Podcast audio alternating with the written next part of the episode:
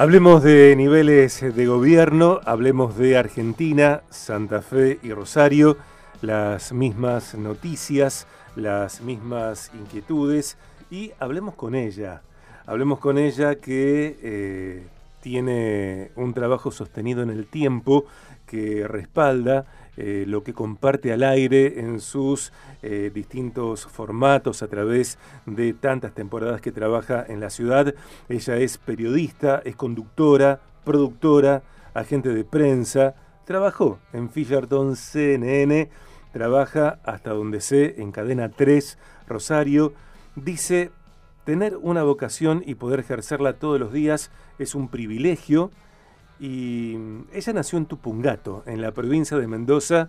Eh, qué lindo tener esta conversación en el medio de paisajes mendocinos, por supuesto, con copones eh, llenos de tinto. Vero Maslup, bienvenida. Pero Sergio, qué tal, qué lindo escucharte, qué lindo poder conversar en este en este viaje de gracia. La verdad que sí, con un copón imaginario, porque sea como fuere, bien vale la pena siempre un, un brindis y un encuentro. Eh, coincido, coincido con eso. Em, si Javier Milei te, te preguntara, eh, pensando en la letra de, una de las canciones eh, referenciales de Divididos, ¿qué ves cuando me ves? ¿Qué le contestas? Uf, a ver, yo creo que si se mirara en el espejo y, y viera cuánta esperanza hay depositada en él, aún eh, desde gente que posiblemente no lo apoya, eh, no sé si no le daría algo de vértigo. Eh, lo pensaba hoy a la mañana, lo pensaba cuando uno va encontrando que el sentimiento en general cuando hablas con la gente o cuando vas recolectando las opiniones, habla mucho de esperanza, de ojalá estemos mejor, ojalá le vaya bien porque nos va a ir bien a todos.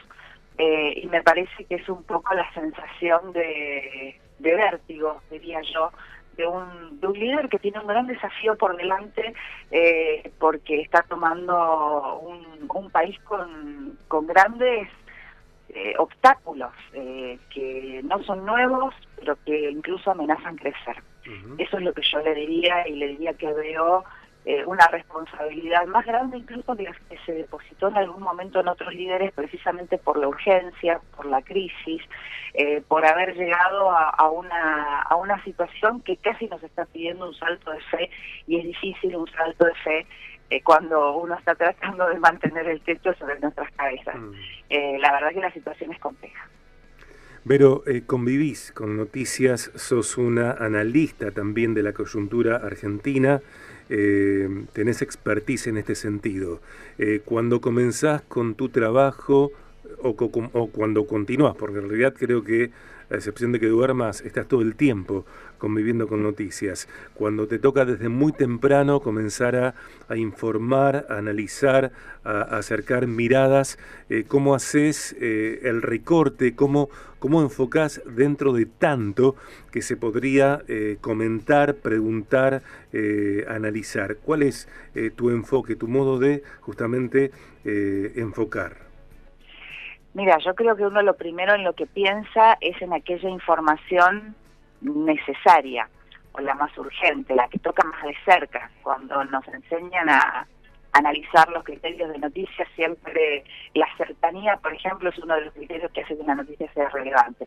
A ver, en temáticas, indudablemente la cuestión económica atraviesa todos los niveles de gobierno, desde el gobierno nacional al gobierno provincial o al gobierno municipal. Entonces, por ejemplo, ese es un primer clivaje de, las noticias y se busca la información e incluso es una forma también de analizar eh, coincidencias o divergencias entre mm. estos niveles de gobierno y es una buena forma en estos días, por ejemplo, de ir repasando este, cada una de las nuevas gestiones, cuáles son las posturas. Cuando pensamos en el, en el gobierno nacional, indudablemente tenemos las decisiones que tienen que ver con, con, esta, con la macroeconomía, esas decisiones que de alguna forma nos están afectando a todos, pero si después miramos eh, el gobierno provincial también tiene su ámbito y su injerencia en la economía a través del presupuesto, a través de las decisiones de inversión, a través de aquellas áreas que debe sostener el Estado provincial, que es lo que pasa con, por ejemplo, la educación, la salud, la obra pública, eh, o en este caso incluso como, por ejemplo,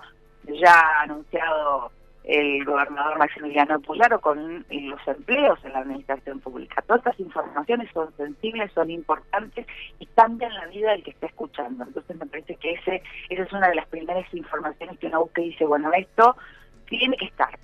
Eh, en el caso del municipio también, por supuesto, fíjense que hemos estado discutiendo y estamos discutiendo eh, cuestiones que tienen que ver con el presupuesto municipal, eh, que está incluyendo, para decirlo así de paso, la creación de una de una nueva tasa, una tasa vial. ¿Qué quiere decir? Que vos cuando vas a, a cargar combustible, por ahí te vas a comer un poquito más, eso se está definiendo, en un 1,6% por litro, ¿para qué? Y para mantener bacheo, alimentación, las calles, a ver, esta información, insisto, no es información que puede pasar, es información que el ciudadano tiene que tener porque afecta su vida cotidiana y porque afecta sus decisiones.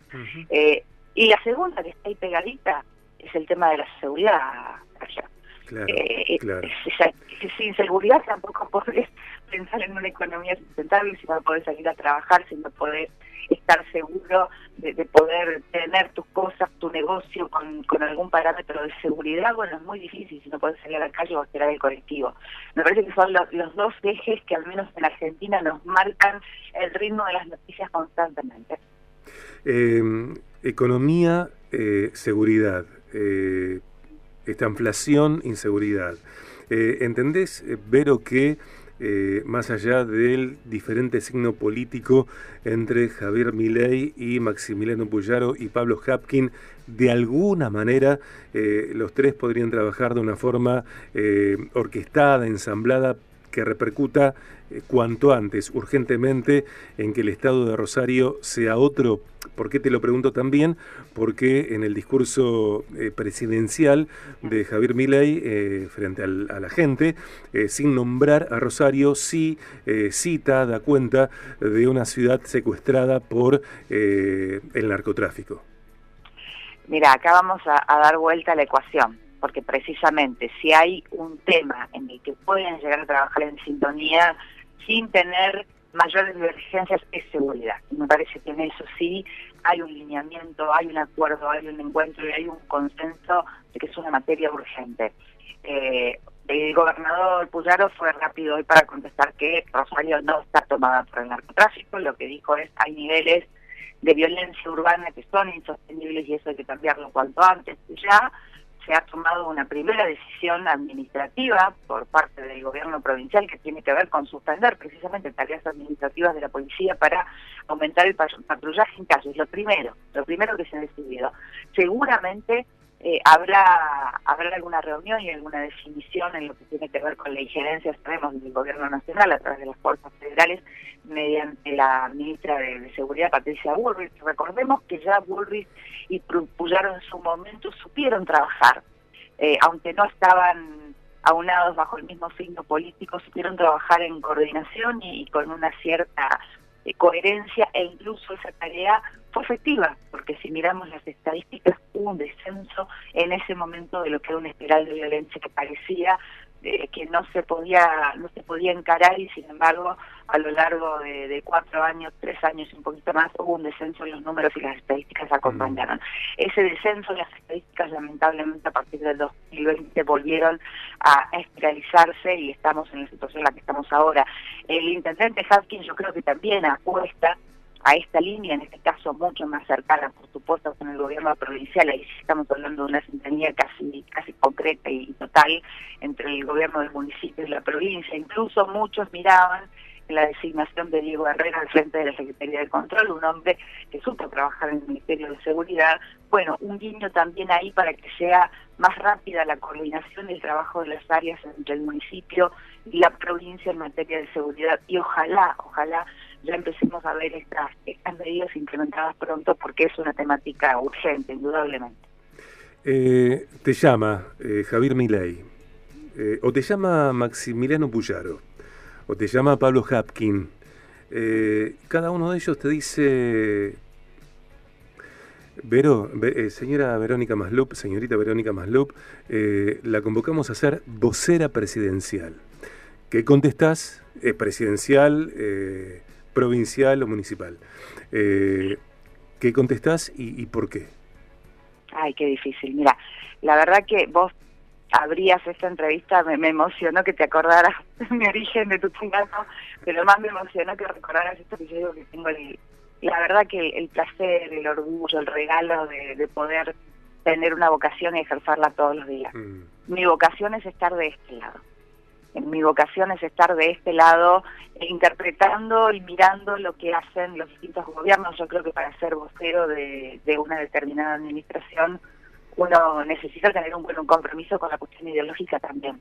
Eh, en este momento prefiero tomar una distancia y, mantenerme en, lo que es mi vocación como periodista. Necesita, me parece, eh, necesita uno el poder ejercer su vocación en momentos de crisis, porque también es lo que te sostiene, esto es una parte egoísta, pero eh, es lo que me, hace que me levante a las cuatro y media de la mañana mm.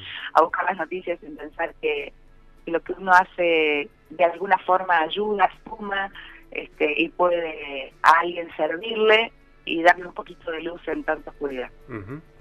Eh, pasó un sábado y, el lunes siguiente, muy temprano, tuviste que comenzar la preproducción para narrar, para contar acerca del asesinato de César, César Roldán, eh, eh, colectivero, chofer de la línea 116 en Eva Perón y, y Cuyen. ¿Qué te pasa cuando te toca narrar, informar, analizar hechos como ese? Eh, mira, indudablemente que me interpela y al momento de, plantearlo, incluso uno, uno evalúa, eh, mi primera línea dentro del editorial tuvo que ver con, con esto de los límites, hasta dónde la violencia nos corre los límites, hasta dónde nos estamos planteando cuándo vendrá un hecho que marque un antes y un después y que nos veníamos marcando o planteando esto por lo menos hace dos o tres años y, ese límite pues desgraciadamente no se ha encontrado. Y uno se plantea al momento de, narrarlo eh, el intentar ser sin perder esta esta visión crítica pero entender también que estás hablando a una a una sociedad que está crispada que está crispada, que, que siente que no hay justicia, que siente que no hay seguridad eh, y que uno a la vez que tiene que impulsar a que a que no miremos para otro lado, que miremos nuestra realidad también debe enviar un mensaje fuerte respecto de la institucionalidad, eh, porque esta democracia costó mucho, porque las instituciones son nuestro resguardo y nuestro reparo más allá de las fallas que tienen y ver las fallas y pedir e interpelar a nuestros gobernantes para que esas fallas se subsanen eh, está muy lejos de un que se vayan todos o hay que romper todo. Me parece que es un equilibrio muy fino y eso es lo que uno intenta en lo posible mantener equilibrado la balanza para tener bueno una responsabilidad frente de un micrófono, indudablemente. Vero, eh, gracias por esta entrevista, gracias por esta charla. Con vos estamos completando la producción del programa de hoy. Eh, que te vaya mejor en el resto de 2023, 2024, todo el año y, lo que siga. Eh, muy temprano en Cadena 3 Rosario, cada día allí las personas te pueden escuchar. Gracias, Vero. Gracias a vos y un brindis nuevamente con ese copón que suene fuerte al chin Sergio, abrazo grande. Dale, un abrazo.